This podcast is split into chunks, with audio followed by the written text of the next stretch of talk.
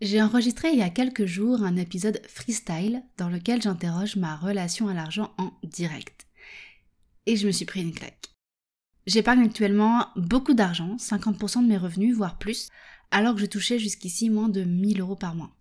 Je me suis persuadée que j'avais besoin de très peu d'argent pour vivre ma vie essentialiste. C'est relativement vrai. Mais questionner ma relation à l'argent est venu soulever un point douloureux, ma mauvaise orientation scolaire à la sortie du lycée et ma rancœur auprès de l'éducation nationale.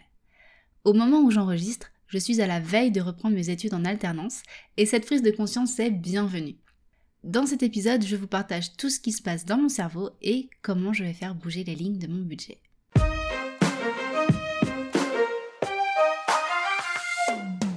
Budget et épargne sont des mots inexistants de ton vocabulaire et tu côtoies plutôt crédit et découvert? J'ai créé mon budget positif pour t'inspirer à avoir une vie plus essentialiste afin que tu économises de l'argent pour réaliser tes rêves.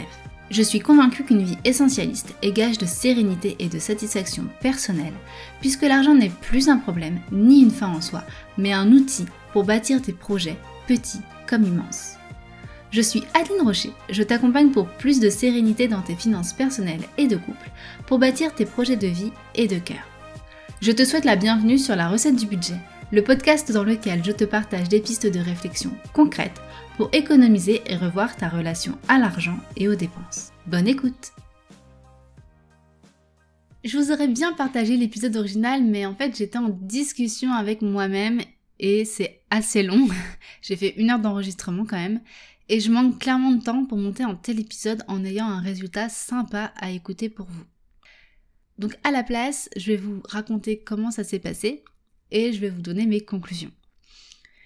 Mon idée de départ, c'était de parler de la relation à l'argent d'un point de vue euh, féminin, de mon point de vue de femme et de mon point de vue écolo. Alors, j'aime pas trop trop les étiquettes, je suis pas sûre de vraiment bien coller à l'étiquette écolo, mais euh, je pense qu'une personne extérieure qui ne me connaît pas me collerait cette étiquette-là plutôt qu'une autre. Donc voilà. Il y a deux raisons pour lesquelles j'avais envie de parler de ces deux sujets et de ma relation à l'argent en lien avec ces deux sujets. La première, c'est qu'en tant que femme, c'est assez important, je trouve, de questionner sa relation à l'argent, parce qu'on est dans une société qui a une vision très vénale de la femme, très dépensière. On a toutes et tous vu une série avec une femme qui dépense euh, un argent fou dans 48 paires de chaussures. Voilà. Et je trouve que ça peut nous pousser dans une extrémité ou dans une autre, donc soit de coller à l'image euh, qu'on a de nous, ou au contraire de pas dépenser un rond parce que euh, on n'est pas en accord avec cette image euh, vénale et dépensière de la femme. Et du coup, ça nous met dans des extrémités qui ne sont peut-être pas ok pour nous. Et je trouve que c'est intéressant d'aller d'aller creuser ça, d'aller interroger ça. Et puis, quand l'écologie s'en mêle, bah, c'est toute une histoire parce que euh, on réfléchit beaucoup sur nos dépenses pour avoir un impact le plus petit possible sur l'environnement. À chaque fois qu'on veut acheter un truc, c'est 36 000 questions dans notre tête, etc. Perso, j'ai peur de, de ce qui est futile parce que je trouve que c'est contraire à mes valeurs écologiques et pour le féminin, ça vient directement du patriarcat et de l'objectification de la femme. On le voit nettement avec la taxe rose. Donc pour celles et ceux qui ne savent pas, la taxe rose, c'est le principe euh, de faire payer plus cher un service ou un produit parce qu'il est destiné aux femmes, alors que le même service ou produit euh, serait moins cher pour un homme. Voilà. Donc exemple typique du coiffeur avec son forfait euh, shampoing coupe brushing à 40 euh, et quelques voire 50 et quelques euros pour une femme, là où chez le coiffeur il va être à 25 euros. Euh, ce que moi j'ai constaté il n'y a pas très longtemps quand je suis allée chez le coiffeur. Alors après il y a peut-être un petit astérix qui dit que si l'homme a les cheveux longs, alors dans ces cas-là il paiera le forfait cheveux longs femme. Mais comme ça, sur l'aventure, c'est pas écrit. Et moi, perso, si j'étais un gars et que j'arrive chez le coiffeur avec des cheveux longs, euh, bah, je demanderais à payer ce qui a marqué sur la vitrine, c'est-à-dire bah, le forfait homme à 25 euros. Voilà. Et donc, moi, du coup, en tant que femme, je comprends pas. Parce que bah, des cheveux, c'est des cheveux, peu importe euh, sur qui ils sont. Euh, si la personne, elle se considère comme un homme ou comme une femme, bah, peu importe, des cheveux, c'est des cheveux. Voilà. Donc, concept classique de la taxe rose. Donc j'avais envie de creuser tout ça, euh, ma relation à l'argent en lien avec cette féminité et l'écologie, et j'ai cherché sur le web des questions à m'auto-poser, parce que je me suis dit si j'arrive avec mes propres questions, je vais déjà avoir à, moitié la réponse et ça va pas être très très intéressant. Donc je vais vous euh, lire la première question que je me suis posée et qui a elle seule a suffi. Euh, c'était penser à l'argent, visualiser des billets, penser à l'argent qu'il y a sur votre compte en banque. Que ressentez-vous? Est-ce de l'amour, de la haine, de la colère, de l'envie, de l'indifférence? Donc moi j'ai commencé par ressentir de l'amour. Ça me rassure un petit peu quand même. Euh, parce que, bon, je vous le raconterai encore un petit peu après, mais euh, j'ai pas vraiment eu de vrai salaire depuis que j'ai terminé mes études. Et j'ai quand même pas mal d'argent de côté. Voilà, donc euh, en rapport avec euh, le peu d'argent que j'ai gagné, j'ai quand même pas mal d'argent de côté. Donc quand même pas mal d'amour et de gratitude euh, vis-à-vis -vis de ma gestion financière. Mais très vite est arrivé quelque chose d'un petit peu plus négatif. C'était pas de la haine, c'était pas vraiment de la colère non plus, c'était un espèce de ressentiment, une déception, quelque chose qui me disait ouais, je suis contente de ce que j'ai, mais j'aurais pu avoir tellement plus. Et là, j'ai pointé du doigt ce qui, ce qui me chagrine dans, dans ma carrière pro, euh, ce qui m'a chagriné les deux années pour lesquelles j'ai travaillé pour l'éducation nationale aussi. Euh, c'est que moi j'ai eu un, parcours scolaire assez, euh, bon euh, quand j'étais euh, dans le secondaire, voilà, même en primaire, j'étais... J'étais bonne élève, voilà, la petite fille sage qui dit pas grand chose, qui fait ses devoirs, qui a des bonnes notes, tout ça. Et arrivée au lycée, je savais pas trop trop exactement ce que je voulais faire, hein, comme à peu près 90% des étudiants. Et je me disais, j'aimerais bien travailler avec des enfants, pourquoi pas dans un hôpital. Il y avait ce côté-là qui, m'intéressait. Et je me disais, bah, pourquoi pas, la puriculture, ça peut être sympa. Et là, il y a une prof, ma prof principale de physique-chimie, je me rappelle pas de son nom, euh, qui me dit, non mais Adeline, t'es bonne élève, t'as des bonnes notes, franchement, tu vas pas faire puricultrice. Euh, fais plutôt médecine, deviens pédiatre. Et moi, à cette époque-là, j'étais très impactée par euh, euh, euh, faire plaisir à mes parents. non, pas leur faire plaisir, les rendre fiers. Rendre fiers mes parents. faire, faire un beau parcours scolaire. prendre la voie royale. en plus, j'étais en bac S à l'époque. donc voilà, j'étais déjà dans une filière royale. Enfin, ce que je considérais à l'époque comme royale. Sachant que mes parents n'ont pas été au lycée, voilà, ils se sont arrêtés après le collège. Donc euh, il y avait ce côté, euh, j'ai envie de rendre fiers mes parents et je vais faire une voie royale. Et, j'étais vraiment dans cette optique-là. Pour moi, à l'époque, euh, tout ce qui était filière pro, c'était pour les nuls. Et, et j'avais pas envie d'être avec des nuls qui, qui, font du bruit, qui sont pas gentils.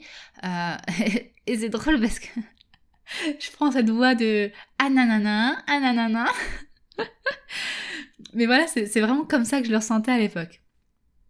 Euh, et je ressentais ça à l'époque tout simplement parce qu'en fait, l'éducation nationale nous pousse à ressentir ça, nous conditionne à ressentir ça, conditionne tous les élèves à dire, bah en fait, la filière pro, c'est pour les nuls, et maintenant je peux dire ce que je veux, je ne travaille plus pour l'éducation nationale. Et, je l'ai encore constaté hein, sur les deux années où j'étais assistante d'éducation là. Euh, c'est qu'encore comme ça que le monde de l'éducation nationale fonctionne et ça me dépite complètement. Et je n'ai eu de cesse de répéter aux élèves, non mais en fait tu peux faire une filière pro même quand tu as des bonnes notes et, et puis tu peux aller dans une filière et te rendre compte que c'est pas la bonne et faire demi-tour et, et te tromper et recommencer et c'est pas grave. Voilà, c'est pas grave. Euh, donc euh, partagez ce message, voilà, partagez ce message au maximum de personnes. Euh, et je garde en mémoire le, souvenir de, ce gars qui était dans ma classe au collège. Euh, il aimait pas l'école, ça l'intéressait pas, il avait qu'une hâte, c'était de d'avoir 16 ans et de terminer avec l'école, de travailler, de gagner son argent. Et, et moi, je me disais, mais, mais qu'est-ce qu'il va devenir, quoi? Et, et j'avais littéralement peur pour lui, en fait. Et puis nos chemins se sont séparés. Moi, je suis partie au lycée, lui est parti faire sa vie. Et puis, à un moment donné, dans mon parcours, je me rappelle plus exactement quand, mais voilà, moi, j'étais pas dans une situation euh, folle. Hein, euh, je devais, je pense que j'étais étudiante, je devais avoir ma petite bourse. Euh, à, à, patienter là dans mes études, que ça, que la fin arrive, et je vois son profil Facebook et je me rends compte qu'il a la vie que j'ai envie d'avoir. Il a sa maison, il a sa famille, il a des enfants. Et moi, c'est, c'est ce à quoi j'aspire en fait, à ce moment-là. Et là, déjà, il y a eu un petit coup de hum, Ah, bah finalement, euh, peut-être que les études, c'était pas si nécessaire que ça. Hein, voilà. Et donc déjà à ce moment-là, il y a eu un petit, un petit Et ensuite, après, euh, bah, j'ai fini mes études, je me suis rendu compte euh, que l'agroalimentaire, ça me plaisait pas du tout. Euh, moi qui commençais à avoir des valeurs écologiques, justement, alimentation bio, locale, de saison, circuit court, petits producteurs, etc. Faire de la recherche et développement pour l'agroalimentaire, hmm, c'était pas... Enfin, j'étais pas à ma place, quoi. Après ça, je suis partie et c'est depuis ce moment-là que euh, j'ai plus vraiment gagné euh, de vrais salaires euh, complets à temps plein, etc. Et aujourd'hui, du coup, j'ai un espèce de sentiment d'urgence à épargner le plus possible pour rattraper le temps perdu. Et pour rattraper mon chéri, ce qui est en soi débile, puisque mon chéri a travaillé quasiment directement après son bac. Euh, et que en plus de ça, il a 50 plus que moi. Donc, euh, je veux dire, en termes de, salaire, on n'a pas du tout gagné la même chose. Donc, forcément, on n'a pas du tout épargné la même chose. Donc, euh, ce sentiment d'urgence à vouloir euh, rattraper le temps, là, il, est un peu, un peu bancal si je me compare à mon chéri. Voilà. Voilà, ça a été ma grosse claque de l'épisode que j'ai enregistré la dernière fois. Euh, donc en résumé, voilà, c'est ce qui s'est passé dans l'épisode. Maintenant, je fais quoi de ça? Parce qu'après, du coup, l'enregistrement, j'ai pris du temps aussi pour, euh, moi et, pour euh, me dire, bon, ok, qu'est-ce que je fais de cette révélation que j'ai eue là aujourd'hui? Bah déjà, je peux continuer à avoir de la gratitude pour ce que j'ai déjà, je peux continuer d'être fière de la manière dont j'ai géré mon argent jusqu'ici. Euh, je peux être fière aussi de vous partager ça, euh, de vous partager la, méthode que j'ai utilisée. Mais faut se rappeler qu'une méthode, c'est qu'une méthode. D'accord? Et que la méthode que j'ai pu partager dans le programme MEP, par exemple, euh, donc le programme MEP, pour rappel, mon épargne positive, que j'ai donné au mois de, juin-juillet et qui reviendra euh, dans quelques mois. Euh, bah, c'est qu'une méthode. Et une méthode, bah voilà, c'est comme un, un outil, c'est comme un, marteau. On peut s'en servir très bien, comme on peut s'en servir très mal. Et je pense que je ne l'utilisais pas toujours à bon escient et que j'allais trop loin pour moi-même. Et quand euh, dans la méthode je vous dis d'épargner euh, le plus d'argent possible pour vous-même, c'est pas d'épargner absolument tout l'argent que vous gagnez. Voilà, donc euh, dans l'intro je vous, disais que j'épargne 50% de mes revenus. Bon, peut-être que peut-être que c'est un peu trop. Voilà. je peux aussi avoir beaucoup de gratitude pour mon chéri qui a accepté de faire du prorata pour les dépenses communes. Euh, parce qu'au bout d'un moment, il aurait pu me dire bon ben là t'es gentil, mais en fait, euh, bah, je vais pas tout payer non plus, hein, voilà. même si je rappelle quand même que légalement, c'est ce qu'il doit faire puisque on est paxé et que l'article 515-4 du Code civil mentionne que l'aide matérielle est proportionnelle à la capacité financière respective de chacun des partenaires. Je vous glisse ça là. Euh, il me semble que c'est la même chose pour les couples mariés.